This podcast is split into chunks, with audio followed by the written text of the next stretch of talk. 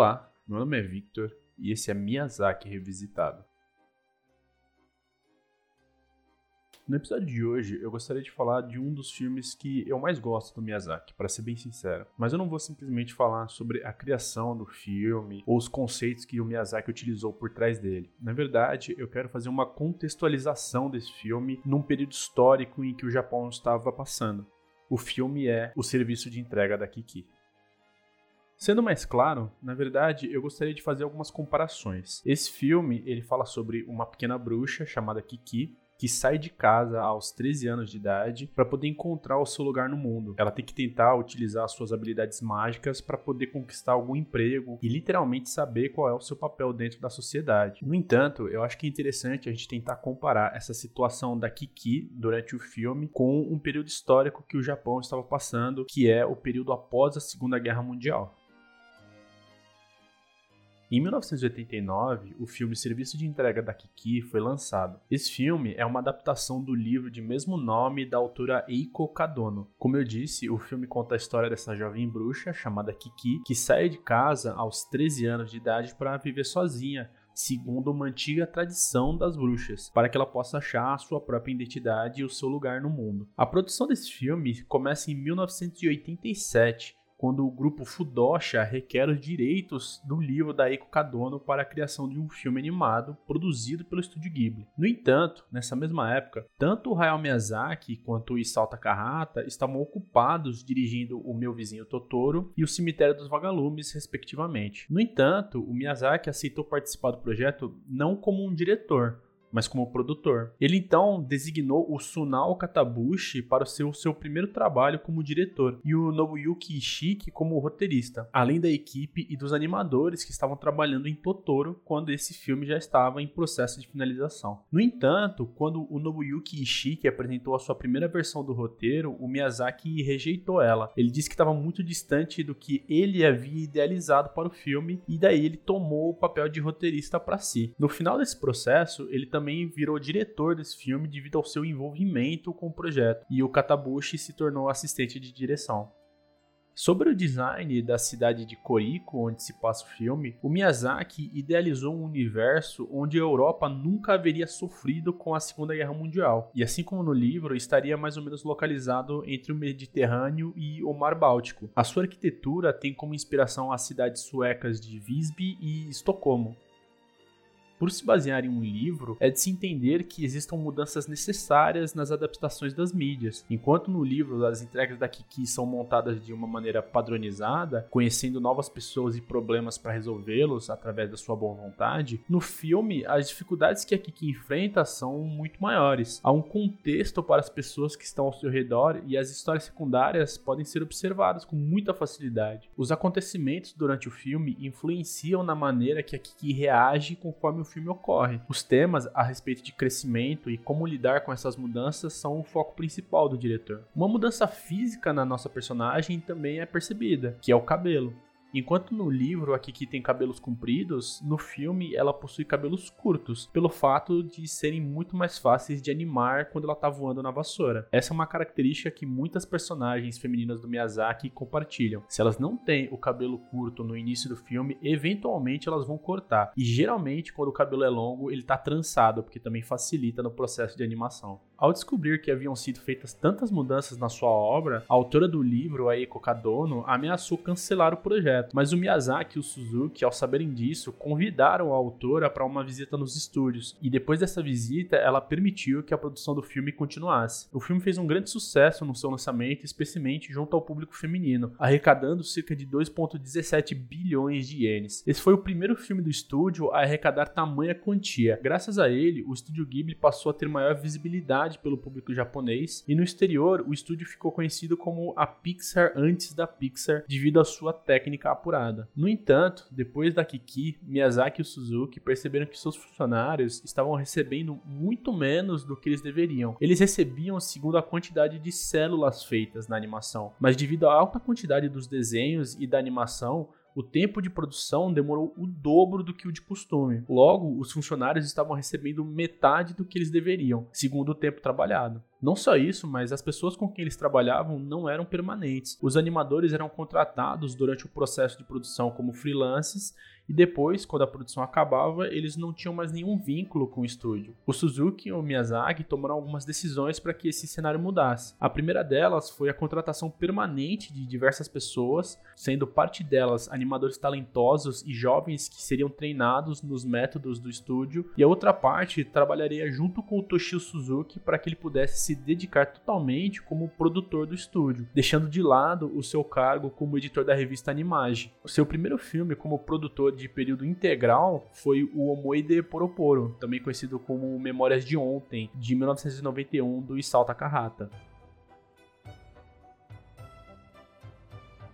Logo na primeira cena desse filme, somos apresentados a nossa protagonista, a Kiki, que está prestes a sair de casa.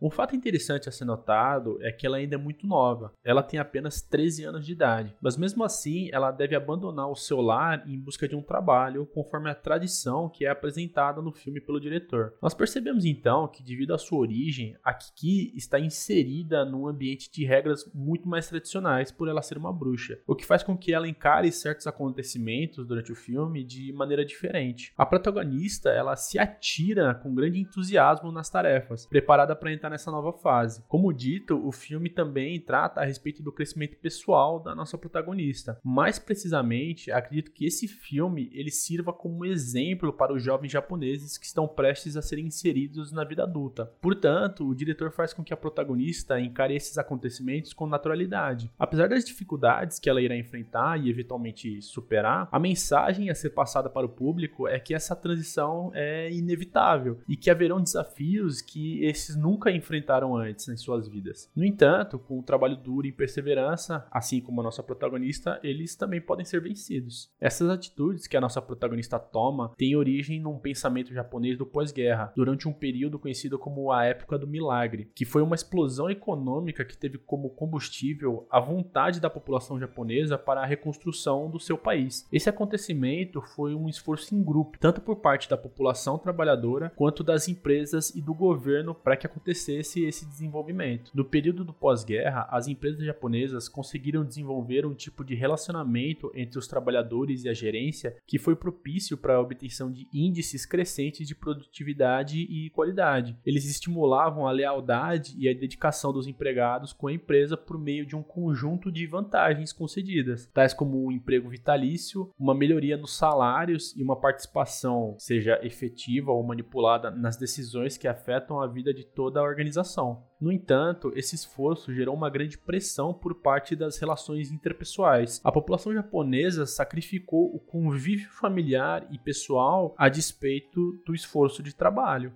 O tempo despendido no trabalho traz a ideia de dever cumprido, e mesmo que, por exigência, os funcionários tenham que se distanciar da família, chegando até mesmo ser por grandes períodos de tempo.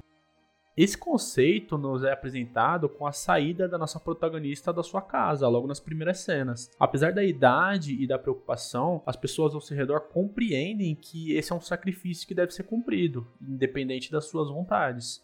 Portanto, nós temos duas forças trabalhando nesse acontecimento da saída da Kiki da casa dela. Tanto a questão social do trabalho quanto a questão da tradição estão envolvidos. O que nós poderíamos talvez considerar como conflitantes, devido ao fato de que essa atitude da protagonista está ligada a um acontecimento do pós-guerra e não a questões tradicionais japonesas. No entanto, o povo japonês consegue, meio que a sua maneira, relacionar tanto a questão da sua nova modernidade e o crescimento econômico com essas questões tradicionais. O Japão de hoje é um fruto de uma longa evolução histórica e do chamado milagre japonês, que é o resultado do crescimento econômico do pós-guerra e que não representa um corte abrupto em relação ao passado. A Kiki é o perfeito exemplo de uma jovem japonesa. Ela é meio que a representante de toda uma face do povo japonês, que é a população jovem que está prestes a ingressar no mundo adulto. Ela está ligada a questões tradicionais, mas ao mesmo tempo ela está inserida inserida num pensamento moderno e que deve ter em mente o papel a ser cumprido. Logo após a chegada da Kiki na cidade de Corico, onde a narrativa irá se desenvolver, temos as primeiras dificuldades que ela irá enfrentar. Ela não conhece as regras estabelecidas pela cidade. Esse primeiro choque da personagem representa o mesmo que irá acontecer com os jovens da sociedade, assim que eles se inserirem no mercado de trabalho. Devido a questões narrativas, a Kiki enfrenta dificuldades que a maioria dos jovens não passa,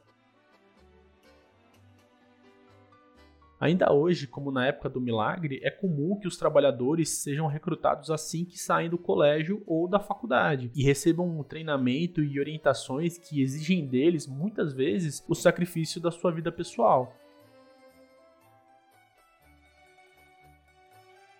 Enfrentado esse problema inicial, então a Kiki começa a utilizar os seus talentos para fazer entregas e se depara com as primeiras dificuldades em seu trabalho e na questão social. Ela se vê diferente das demais pessoas da mesma idade que ela, e logo no início percebemos que ela está se relacionando muito melhor com pessoas muito mais velhas do que ela. O fato a ser notado é que a Kiki, em sua cidade natal, possuía amigas da mesma idade. Portanto, esse distanciamento que a Kiki tem desses novos personagens da cidade atual em que ela está um fator cultural. Por estar inserida num ambiente tradicional, a protagonista segue dogmas e padrões pré-estabelecidos. A gente tem que notar que a cidade na qual Kiki vivia era de certa maneira mais arcaica e muito menor que a cidade de Corico, que é uma grande cidade portuária. Portanto, os padrões de comportamento dessas pessoas fazem com que a Kiki se sinta distante deles. E é aí que os problemas interpessoais começam a se manifestar. Devido a eles, a protagonista se volta completamente para o seu trabalho. Esse comportamento também é seguido de uma outra característica, a questão de como a Kiki se veste. Devido à tradição e à maneira como ela se sente em relação a isso, esse comportamento em relação às vestimentas dela, principalmente em relação às mulheres do Japão, está relacionado a uma conquista dos seus direitos sociais, de trabalho e ao mesmo tempo como uma maneira de se comportar pré-estabelecida na sociedade. Em casa, as mulheres se despem da sua apresentação externa. Elas retiram a maquiagem, usam roupas simples. As donas de casa, invariavelmente, usam longos aventais. Dentro do lar, a mulher assume o papel de esposa e de mãe, não sendo mais aquela pessoa que gosta de roupas e acessórios modernos e consumidora voraz dos produtos de beleza. Em casa, então, ela se assemelha à sua mãe e à sua avó de outros tempos. O conflito da nossa protagonista se deve a esses fatores. A questão do conflito entre culturas e a maneira como ela deve se comportar segundo os padrões sociais. Essa dicotomia apresentada pela sociedade, em que a protagonista gostaria de estar inserida, mas não pode. A Kiki ela gostaria de ter algo mais para vestir, pois como mostra o comportamento social japonês, é somente durante o período em que as mulheres estão dentro das suas casas e que estão fazendo o papel de dona do lar e de mãe é que elas se despem da sua apresentação externa. É plenamente crível que a personagem, principalmente devido à sua idade, esteja interessada em adquirir algo novo para se vestir. Além disso, mesmo desdenhando dos outros personagens da mesma idade que ela, ela ainda tenta fazer parte desse ciclo social. Durante o longo do filme, assim como no livro, a Kiki é apresentada a novos desafios a cada entrega que realiza. Uma grande diferença, porém, é que temos os personagens secundários que no filme são apresentados como muito mais complexos e que diversas vezes não lembram dos sacrifícios que a protagonista realiza. Uma das cenas mais emblemáticas em relação a isso é quando a Kiki está realizando uma entrega durante uma chuva e ela deixa de ir num evento social, numa festa onde ela foi convidada pelo Tombo, que é um outro personagem secundário. Ela tem total conhecimento de que o seu trabalho é mais importante do que esse tipo de evento. No entanto, a personagem acaba sofrendo com o deslocamento que essa atitude gera. Não é só pelo fato dela não poder ter comparecido, mas por perceber que as pessoas da mesma idade que ela foram e não são obrigados por uma tradição a trabalharem desde tão cedo. Novamente, o sacrifício pessoal devido ao trabalho está inserido nesse contexto. Não só isso, mas eu acredito que seja um ótimo exemplo de uma mensagem que o diretor quer transmitir. O público mais jovem que assiste esse filme percebe que esses conflitos pessoais vão ocorrer na sua vida adulta. Esse método de trabalho adotado pelos japoneses na época do milagre são questões que batem de frente com questões dos direitos sociais da população. Esse avanço que eles tiveram cobrou o seu preço. Assim como a população japonesa, a protagonista do filme paga o preço desse sistema econômico adotado. A consequência disso é que a Kiki perde a sua capacidade de voar e, portanto, de fazer entregas ela não apenas sofre num nível pessoal, mas também num nível social, pois ela não pode nem mesmo desenvolver a atividade que a mantinha como parte integrante daquela sociedade. Não é por acaso que o diretor Hayao Miyazaki também dá a solução para esse problema. Após esses acontecimentos, a nossa protagonista é tomada por uma tristeza, incapaz de estar inserida na sociedade, a Kiki ela se vê então retirada desse ambiente pela Úrsula, que é uma personagem secundária. Ela leva a Kiki para longe do centro da cidade, para uma área rural, fazendo com que ela esqueça dos problemas dela. Esse descanso que a personagem tem é o que faz com que ela renove a sua condição para poder voltar ao trabalho. Não só isso, mas o diretor expressa outra questão. Não só devido ao fato de que agora a protagonista ela está quase pronta para voltar ao trabalho, ocorre uma crise na cidade.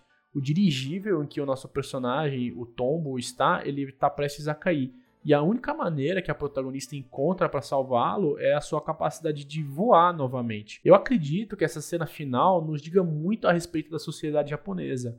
O diretor compreende que tais acontecimentos e a transição da vida adulta não será fácil. O sacrifício exigido pode muitas vezes causar problemas pessoais e que estes podem vir a atrapalhar o seu desenvolvimento social. Portanto, uma pausa nessa rotina de trabalho incessante é necessária, não só para a questão da população, nesse caso representada pela Kiki, mas porque tais esforços eles podem exaurir os trabalhadores de tal maneira que quando o país, representado pela cidade, necessitar da força trabalhadora em um momento de crise, eles não poderão fazer muito. O que ocorre é que apenas com os trabalhadores descansados e prontos para voltar à sua rotina com força total, eles poderão fazer a diferença numa crise real.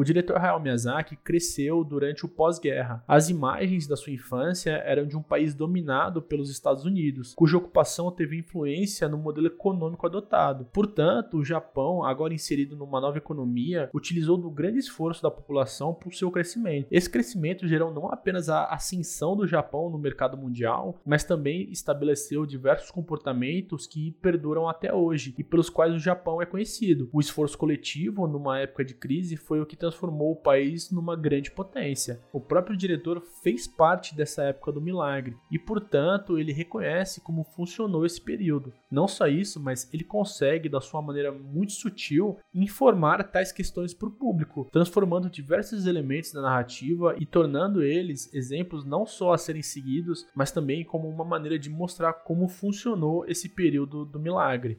Levando tudo isso em consideração, eu acho que esse filme é um ótimo exemplo de algo que o Miyazaki costuma fazer em seus filmes, que na verdade é fazer com que essas situações mágicas e impossíveis pelas quais os seus personagens passam, na verdade sejam alegoria às situações que os seus espectadores mais jovens, o público infantil, tenha como exemplo do que eles vão acabar enfrentando. De certa maneira, o Miyazaki ele está educando os seus espectadores, ele está educando o público japonês mais novo.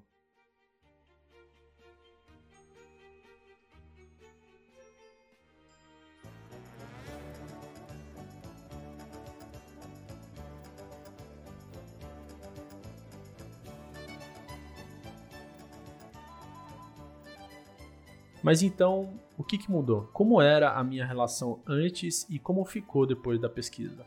Bom, para ser sincero, eu gosto desse filme. Eu gosto do serviço de entrega da Kiki. Além de ser um dos meus favoritos, também é um filme favorito de muitos fãs que eu vejo por aí. A Kiki, ela é uma ótima personagem, ela é extremamente cativante.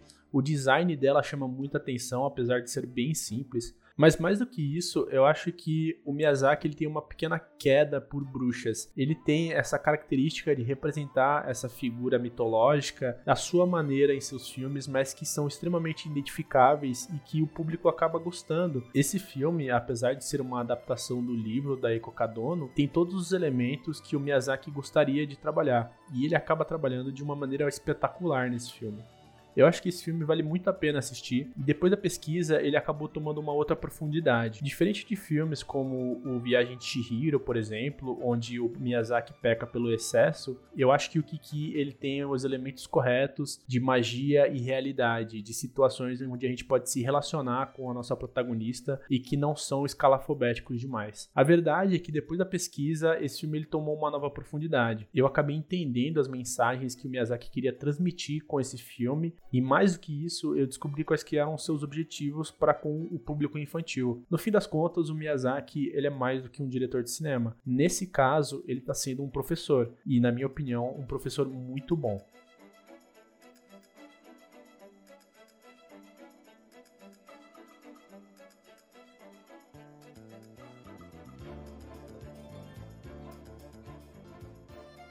Eu gostaria de lembrar a todos vocês que vocês podem me ajudar a continuar fazendo esse projeto do podcast comprando meu livro, A Animação Japonesa através dos Tempos. Eu vou deixar o link na descrição para vocês poderem adquirir o exemplar de vocês, curtindo a página tanto no Instagram quanto no Facebook e mandando mensagens, tanto com dicas e sugestões e críticas, tanto no e-mail quanto nesses canais que eu falei, no Instagram e no Facebook.